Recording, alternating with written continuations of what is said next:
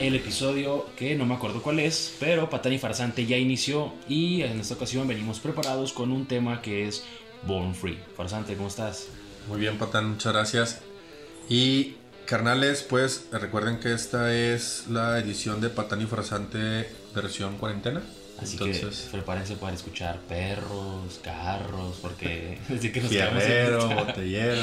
Una, sin estudio.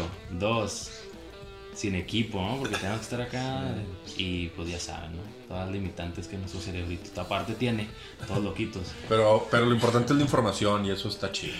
Sí, pongan atención en lo que decimos y no cómo, ¿no?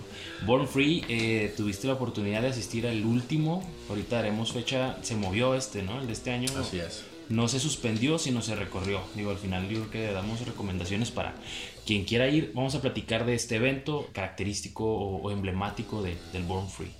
Claro.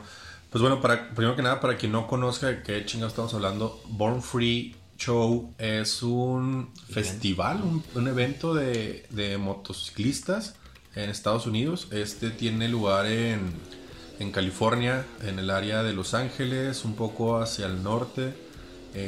Es un rancho que es Silverado Ranch, eh, pero está eh, abajo de Hesperia, California y Los Ángeles, como en ese sector. O sea, en el mapa, en la punta del lado izquierdo, un poquito como el medio.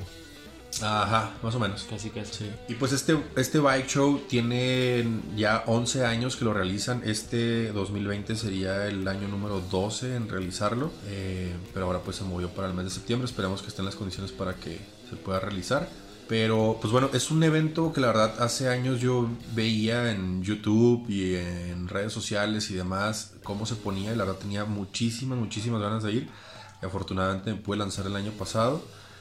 Eh, para los que no entienden todavía mucho como de este concepto, básicamente, bueno, todo el mundo sabe de espero que todo el mundo sepa de qué es y demás. Sturgis es como el festival del motociclismo del mundo, o sea, el mayor evento de motociclismo del mundo, el más emblemático, pues, es Sturgis, este, que es en Dakota del Sur. Pero este evento es como para la vieja escuela. sí, lo que entiendo es que el Grand Prix es como la nueva escuela, ¿no?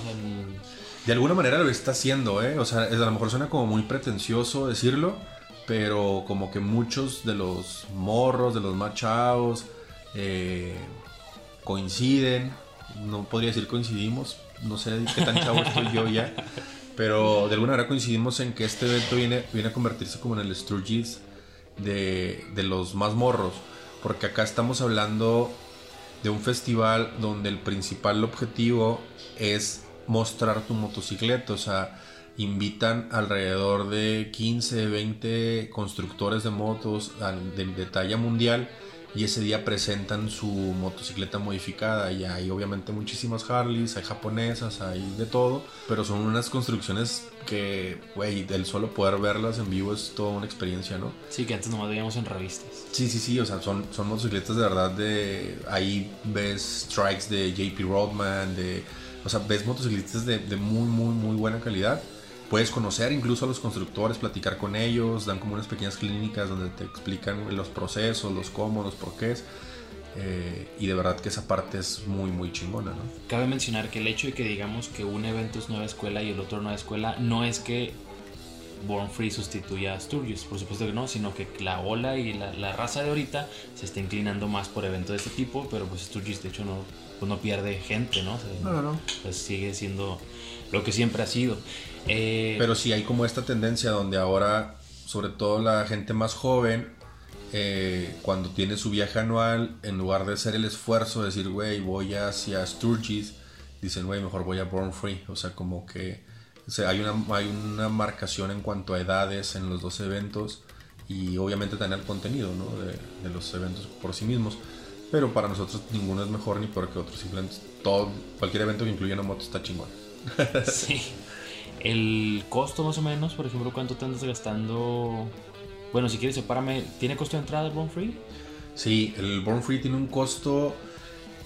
Está un poquito alto, pero si lo pagas en Early Bird, que es como la preventa, te cuesta creo que 125 dólares. Te mandan hasta tu casa un póster, un boleto y tu entrada y una pulsera. Este, pero con el boleto entras a una rifa que están haciendo mes con mes, eh, bueno, cada 15 días de hecho, desde enero hasta junio, giveaways, y puedes ganarte cascos Simpson, cascos Bidwell, eh, accesorios, partes, un chingo de cosas. De hecho, también entras con ese boleto a la rifa de tres motocicletas que rifan el mismo día del show. Una 2020, o sea, una del año, y dos motocicletas, motocicletas construidas ahí. ¿Y qué te ganaste, Farsante? Obviamente nada, eh, obviamente nada. Pues, ya sabes cómo es un pinche suerte. Me, estoy riendo porque me acuerdo de, cuando te hablaron. de cuando te hablaron para decirte, le hablaron a Farsante, chavos. y le dijeron, ¿se acuerda que... que... tienes que contar el antecedente, güey. Entraste, bueno, habla de cómo estuvo el antecedente y lo hablo yo de la llamada. Ok.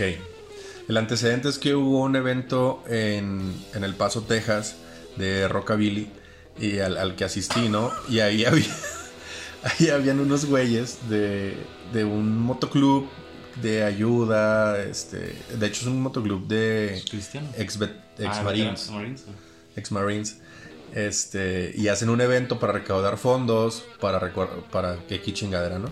La rifa era de una motocicleta del año 2018, creo, 2019 era en ese tiempo.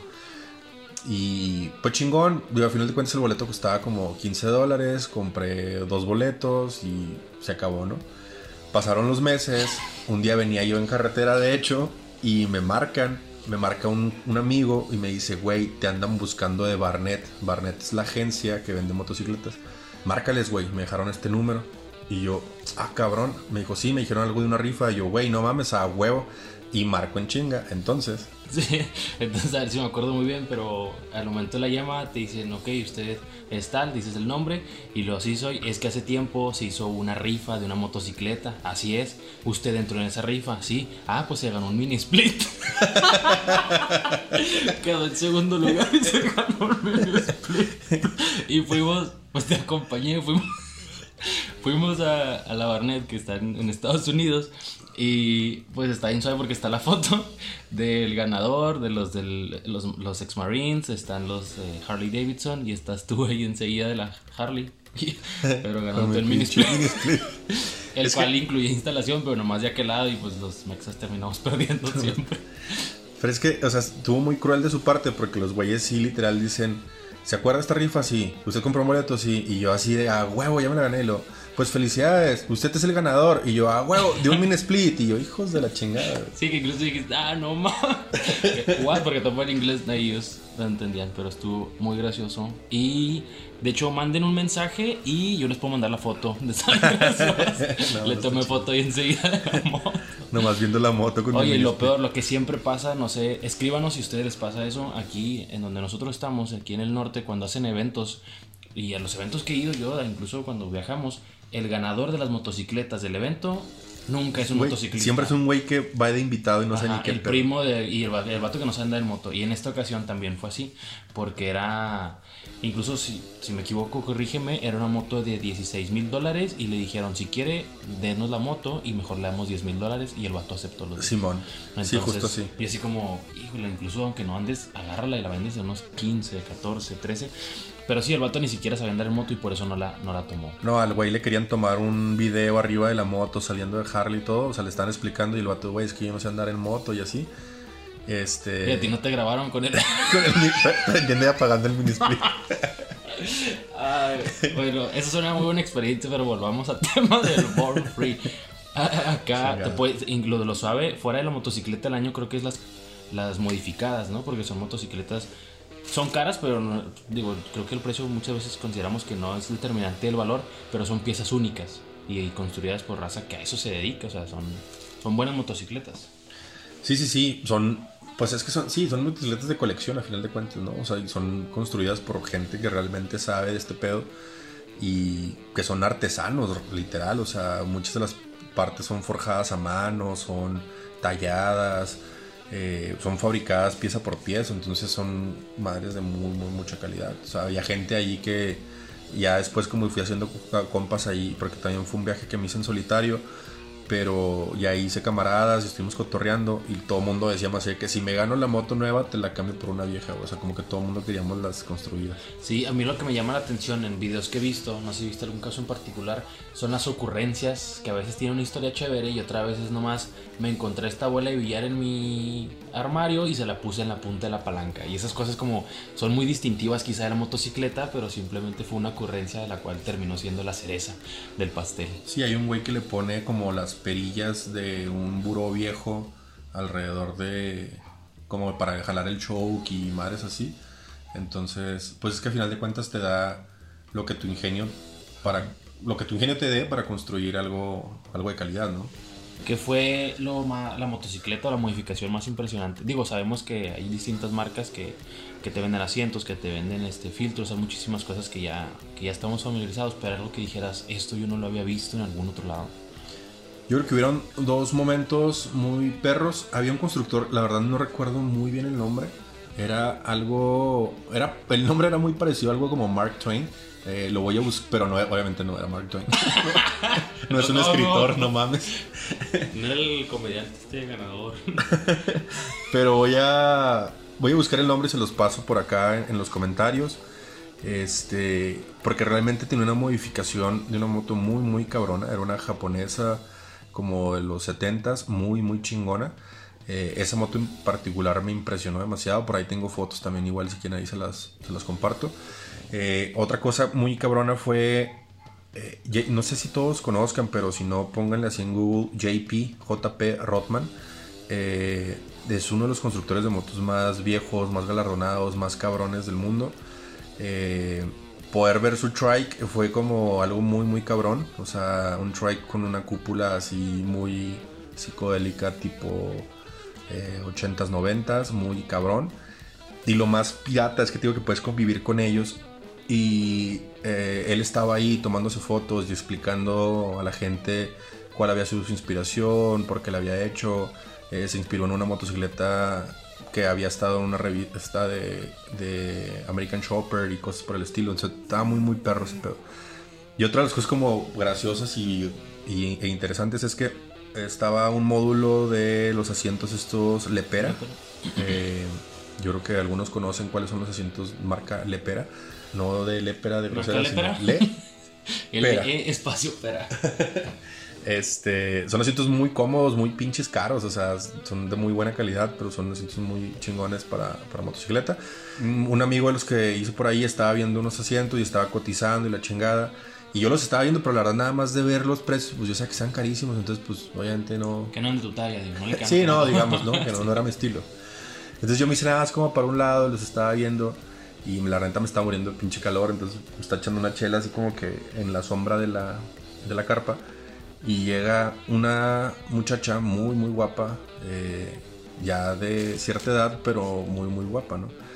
Y empieza a platicar conmigo de que de dónde vengo, le llama la atención porque en mi chaleco traía yo una bandera de México y empezamos a platicar, le dije que había ido hasta allá nada más para el evento, bla, bla, bla, ¿no? Y la chava, no, qué chingón, no sé qué, y lo me dice, bueno, pues si necesitas algo me dices, yo pensé que ahí trabajaba, cuando me da una tarjeta, la tarjeta tiene su cara y ella es ella se apellida Lepera, o sea, yo estaba platicando con la dueña de la marca. Y de tu eh, corazón. Y de mi corazón. Pero en lo que fue una plática muy cómoda, muy informal sobre la experiencia que tenía yo de viajar en moto desde El Paso, Texas hasta, hasta California. Eh, para ese evento y de ciertas cosas. O sea, fue algo así como muy casual. Ya cuando vi que era la dueña, eh, pues como buen mexa le dije, oye, ¿y qué pedo? ¿Por qué me dijiste que era la dueña? ¿Y el descuento qué? Pues claro que me dijo que sí, que, con lo que quisiera me, hacía un descuento, pero pues aún con el descuento no, no completaba nomás. oye, algo que lo, hemos platicado y me gustaría que lo compartieras de los motoclubes, los parches. En, regularmente en Estados Unidos eh, los eventos son pues sin parche para evitar conflictos, para evitar cualquier situación que esto pueda implicar. Eh, pero platicabas que de todos modos, como sabemos, eh, se denota quién es quién, no nada más cuáles colores, sino aparte quién es el presidente, quién es... Platícanos un poquito de, eso. Sí, la verdad que durante toda la publicidad del evento te van anunciando que no se permiten colores, no se permiten insignias, este, ningún distintivo ni nada por el estilo de referente a motoclubes.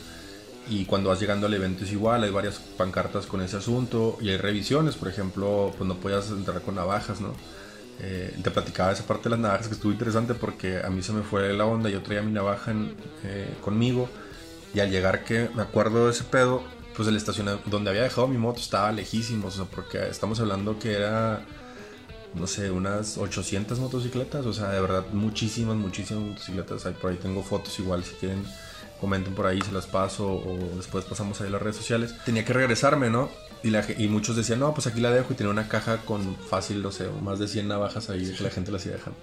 El caso es que estaba muy cuidado que no entraras con, con distintivos, con cosas por el estilo. Yo traía, eh, pues mi chaleco de motoclub que había dejado en, en, la alforja y porque pues no podía entrar con ella al evento, pero entonces traigo otro chaleco que es como de mezclilla, más como casualón. casualón y en ese es en el que traigo parches así de eventos a los que he ido y cosas, ¿no? Y entré con ese. Pero bueno, el caso es que ya dentro, aunque no te dejan entrar con colores, en teoría, pues adentro sí sabes quién es quién. O sea, me tocó ver, por ejemplo, lo puedo decir así como abiertamente, uno de los motoclubs que más me impresionó por su formación, formación era Vagos. Estaban todos como en una zona pero se notaba inmediatamente quién era presidente, sargento de armas, porque nunca se separaban, están como en el centro.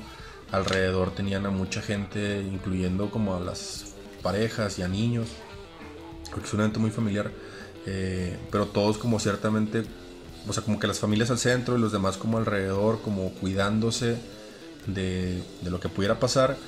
Y, pero mostrando una unidad y una sincronía, o sea, como un lenguaje que ellos mismos se volteaban a ver y con los, con los puros ojos sabían hacia dónde voltear. Eh, la verdad que estuve como viéndolos un, ratillo porque sí era muy impresionante cómo, cómo se maneja, ¿no? O sea, de ahí me tocó ver que se movían hacia otro punto y pues van como caminando como normal, pero, pero siempre hay alguien vigilando las espaldas y siempre hay alguien volteando y siempre hay alguien como alerta de todo lo que pudiera pasar. Como debe ser siempre. Como debería de ser, claro. Eh, también Mongols fue algo padre porque también llegaron como en, en bola. Este, no llevaban chalecos, pero todos pues era muy reconocido, aparte los tatuajes y todo que traían como en, partes muy visibles. También creo que ellos iban un poco más despreocupados, no sé si porque la zona pertenece a su área o no sé directamente la verdad las razones. Se veían más despreocupados, pero también siempre caminando todos hacia el mismo lado, si alguien se paraba como a ver algo en algún módulo, porque estamos hablando de que había, no sé, 50, 60 módulos de, de artículos de motociclismo, de comida, de venta de cerveza, de todo, ¿no? Entonces si alguien se paraba, todos se paraban, eh, nunca andaba alguien solo, se movía alguien hacia boot, hacia un módulo y se movían dos, tres con él, mientras los demás aguardaban como al centro, pero siempre vigilando.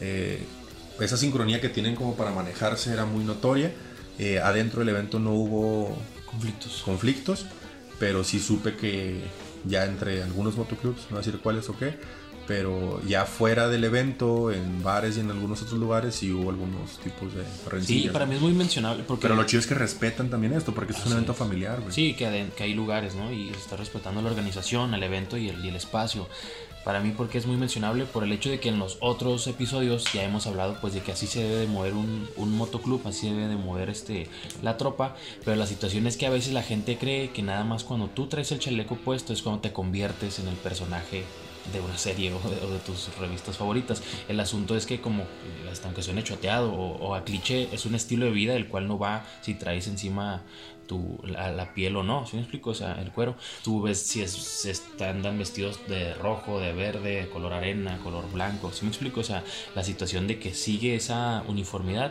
y la otra cuestión es lo de la formación, lo de, cómo se conducen, etcétera, etcétera. O sea, no es, no es, es aquí cuando recalcamos que así es la persona, así es el grupo. Claro, y la verdad es que es algo muy importante porque por ahí alguna vez escuché a alguien decir, ¿no? Que el traer un parche es para que los demás sepan que tú eres de tal motoclub, pero tú no necesitas traer el parche para saber que eres de tal motoclub. Entonces tú, tú puedes y debes y tienes que seguir siempre representando a tu motoclub con o sin parche, ¿no?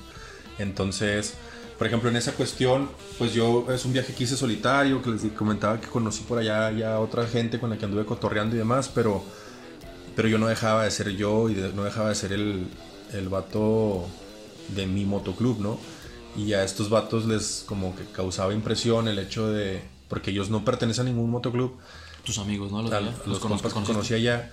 Este, y era así como que, oye, güey, no hay pedo y no tienes bronca con estos vatos. Y pues no, o sea, la verdad es que tienes que manejarte siempre, pues como lo que es, como si lo trajeras puesto.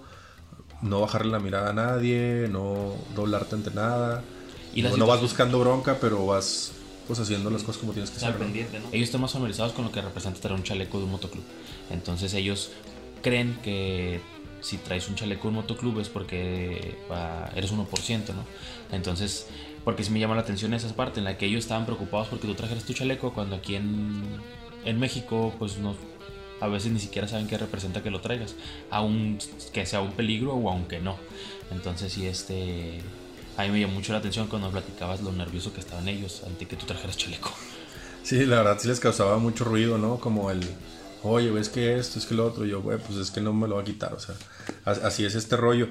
Pero, pero sí, sobre todo es por eso, porque la diferencia es que allá sí hay consecuencias cuando te pasas de lanza y aquí cualquier cabrón puede traer cualquier parche y, y nadie, nadie hace ni nadie dice nada, ¿no? Que para quien no tenga mucha referencia, pues re- un vistazo ahí a los capítulos pasados donde hablamos precisamente de la importancia, de los significados, de los cargos y de todo este tipo de cosas que ya hemos ido ahí como comentando. Pero volviendo al evento, eh, es un evento de dos días, eh, ahí hablamos un poco de los costos, les decía que cuesta 120 dólares entrar. Ya adentro, lo más caro es la cerveza, este, que cuesta como 8 dólares, güey, la neta sí es una buena lana. No la puedes aplicar tipo México ¿El vasote style y meter tu chela, no, güey, el vaso normal, así. Digo, no, la verdad que sí intenté, pero no está tan pelada hacerlo de meter tu propia chela. Ya para el segundo día lo que hice fue que llegué, ya contento, pero, pero sí está un poco cara la chela. Eh, pero todo lo demás vale la pena. O sea, el evento en sí está de primer nivel. eh, la organización, puta, güey. O sea, son como mil cabrones haciendo y corriendo y haciendo todo. ¿Cuánto dura? Por Este- ejemplo, ahí es como los festivales que dura la noche y la madrugada o se acaba, te vas y regresas en la mañana. El evento es, son, creo, empieza como a las 9, 10 de la mañana y terminará por ahí de las 10 de la noche. Ok. Y, eh, sales y vuelves a entrar al siguiente día igual. El primer día es pura exhibición y, y hay, o sea, literal ahí sí tienen como la rueda esta donde, como es como una esfera, que hay motocicletas por dentro y así. Este, tienen, tienen muchas atracciones, muchas actividades muy padres, muy bikers, eh, pero es muchísima gente la que, la que está en el evento.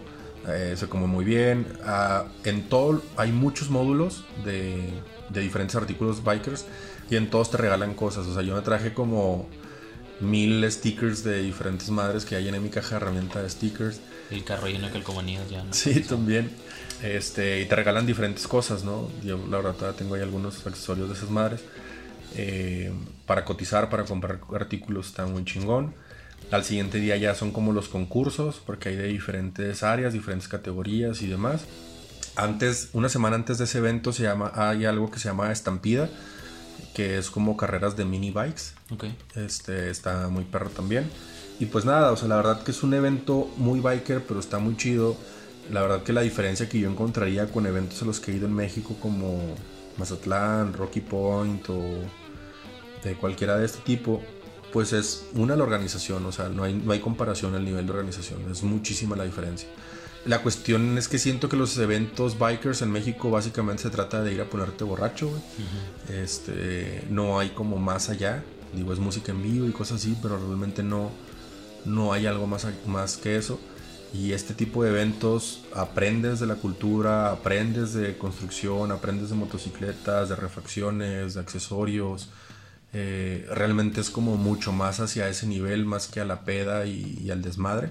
Eso ya viene por la tarde, noche, porque de ahí la mayoría de la gente acampan en, un- en una zona ahí de Silverado Ranch.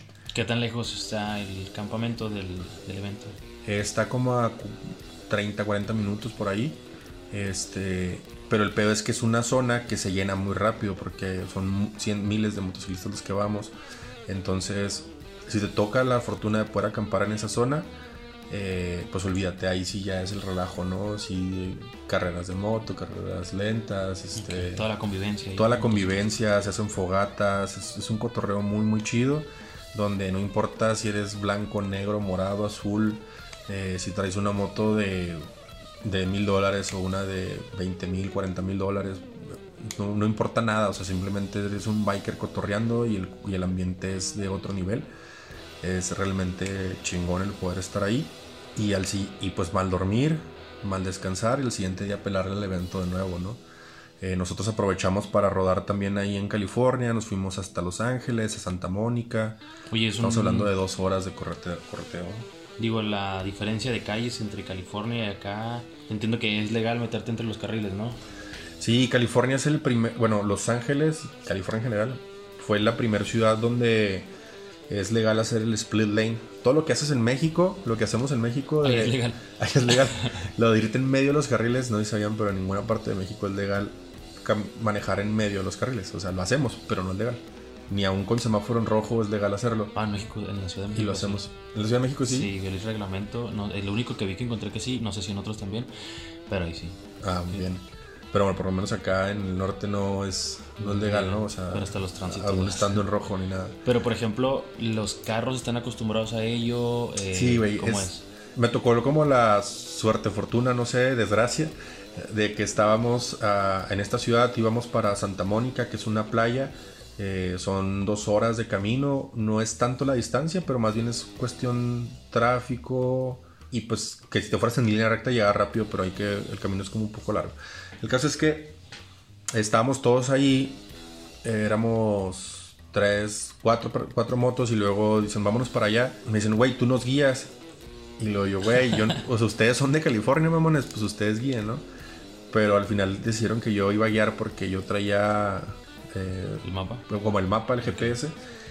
Entonces, pues me tocó ir guiando y pues eh, la verdad que manejar a esas velocidades, estás hablando que vas a 140, 160 mil kilómetros, eh, pero con un pinche Ferrari a un lado que va a 200 y el otro, o sea, porque a, esas velocidades se manejan en las autopistas de California.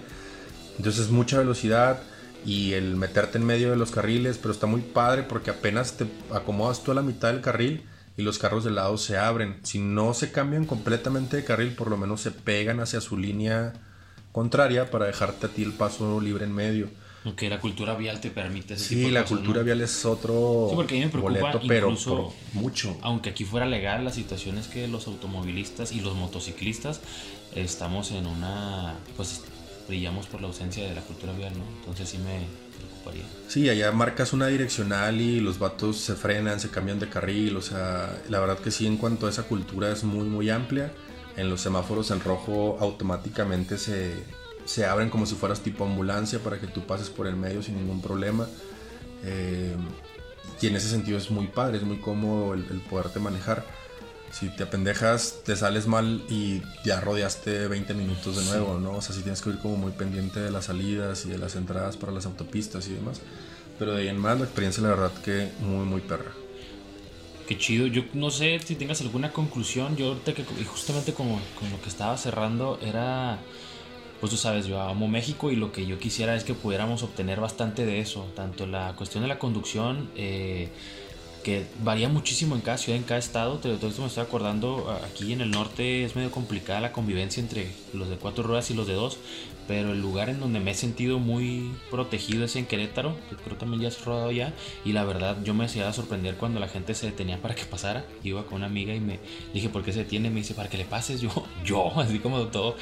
Y la gente se abría, así como comentas, la gente en ciertas partes, sobre todo en el centro, te permitían pasar, se detenían incluso cuando no era necesario las situaciones que aquí ni siquiera cuando es necesario lo hacen. Entonces, para las personas que nos escuchan, que esperemos cada vez sean más para difundir este tipo de mensajes, es que pues seamos más, más amables en la cuestión de la conducción, eh, por supuesto siempre mejorar nuestra pericia y habilidad. Esto en la cuestión de, la, de, las, de las calles y carreteras, ¿no? que las podamos compartir. Por la parte de los eventos, sí es cierto que, que la cuestión es la bebedera, tú sabes, y les comparto, yo no soy mucho de tomar, entonces en los eventos aquí en México me aburro muy rápido porque pues nada más todo, todos están muy felices porque están tomando y, si tuviéramos más exhibición, como porque si hay constructores, si, hay constructores en México, si tuviéramos más concursos, porque también hay buenos pilotos, o sea, en la que la convivencia fuera mayor y, y no tanto la cuestión del alcohol y no eliminarlo porque también es una parte suave, creo que mejoraría bastante la cultura motociclista en el país. Entonces, si nos escucha alguien que tiene la posibilidad o motivación de hacer un evento, agarra este tipo de, formatos y, por supuesto que, que ahí nos tendrán. Claro, recuperando un poco de lo que comentaba sobre la cultura vial, yo creo que es bien importante que nosotros mismos vayamos como compartiendo eso. O sea, me ha tocado ver, o sea, desafortunadamente me ha tocado ver que motociclistas, cuando les toca andar manejando un vehículo, no son cordiales con los otros motociclistas. Esto es como, güey, o sea, te estás quejando de lo que tú mismo estás haciendo y alguien que tú deberías de saberlo porque tú andas en moto o cuando hay accidentes, nosotros mismos como motociclistas inmediatamente le echamos la culpa al motociclista como, ah, pero andan al madre, o ah, es que es deportivo, ah, es que es lo otro, ¿no? Es nada más ser un poco más consciente, más cordial de que, de que todos podemos tener un accidente en lo que vayas. Entonces nada más es de cuidarnos unos a otros y de correr la voz, ¿no? Eh, también hay que tener cuidado en la forma en que corremos la voz. Me ha tocado ser parte de discusiones donde alguien que nunca andaba en moto me empieza a decir, ah, es que los motociclistas esto y lo otro, ¿no? Y yo incluso les he llegado a contestar y les he gritado y me he puesto a la defensiva, pero no me he dado cuenta que a lo mejor haciendo eso simplemente estoy siendo parte también del problema porque le estoy dando la razón, ¿no? O sea, creo que si logramos tener una conversación más madura, pues podemos hacerlo entender y hacer cambiar de opinión a alguien así, pues va a hacer que más gente vaya agarrando el pedo de que hay que cuidarnos entre todos independientemente del vehículo que uses para moverte. Cierto. Y pues de los eventos, pues sí, no, no es como que sea malinchista y que crea que los eventos en Estados Unidos son mejores. Simplemente son muy diferentes. Yo les recomendaría que se dieran la quien esté en sus posibilidades, que se dieran la oportunidad de vivir ambos, o sea, de vivir ambos y que pueda corroborar lo que digo de propia mano. Este evento realmente lo recomiendo. Eh, creo que es de los mejores eventos que, que se generan. Eh, en Estados Unidos lo que yo he escuchado es que los mejores eventos son Sturgis, eh, Born Free y a Daytona, el de Daytona Beach. Y que todos son como para sectores muy específicos, ¿no? Ya decíamos, Sturgis es como que la vieja escuela, como el, rollo más chopper y, y, más como clásico. Eh, Born Free es como el, el evento para la nueva escuela, para motocicletas construidas. Y el Daytona es como más para deportivo, como más este tipo de, de modificaciones como más de luces, sonidos y cosas por el estilo. En México pues hay muy buenos eventos, ¿no? Mazatlán, Rocky Point, yo creo que son de los que más se pueden mencionar. Yo creo que vamos a hacer un capítulo siguiente sobre Rocky Point. Pero pues sí, repito, ¿no? La organización es muy diferente y los objetivos que persigue cada evento también es muy diferente, ¿no? Eh, traten de apoyar lo más que puedan ese tipo de eventos y si alguien por ahí tiene la espina de aventarse un evento chido, pues también puede tomar en consideración lo que está sucediendo en otras partes del mundo y no nada más copiar el formato de música en vivo y pedota. Y pues nada, nada, yo creo que eso sería todo acerca del Born Free. Si alguien tiene dudas, si alguien quisiera aventarse un viaje de este tipo, eh, tiene dudas acerca de cómo es viajar en Estados Unidos o de recomendaciones de cómo conseguir hospedajes, hoteles, eh, lo que sea, todo ese tipo de detalles ya más específicos, pues pueden mandarnos un mensajito por ahí. Nosotros con chingo de gusto les contestamos qué hacer. Claro que sí. Y de nuevo, muchísimas gracias por llegar a este punto. Muchísimas gracias por seguirnos escuchando. Compartan este podcast, escríbanos, coméntenos. Y igual, si quieren la foto de farsante con su mini split, me avisan. muchísimas gracias. Ya los vemos, vatos. bye. bye.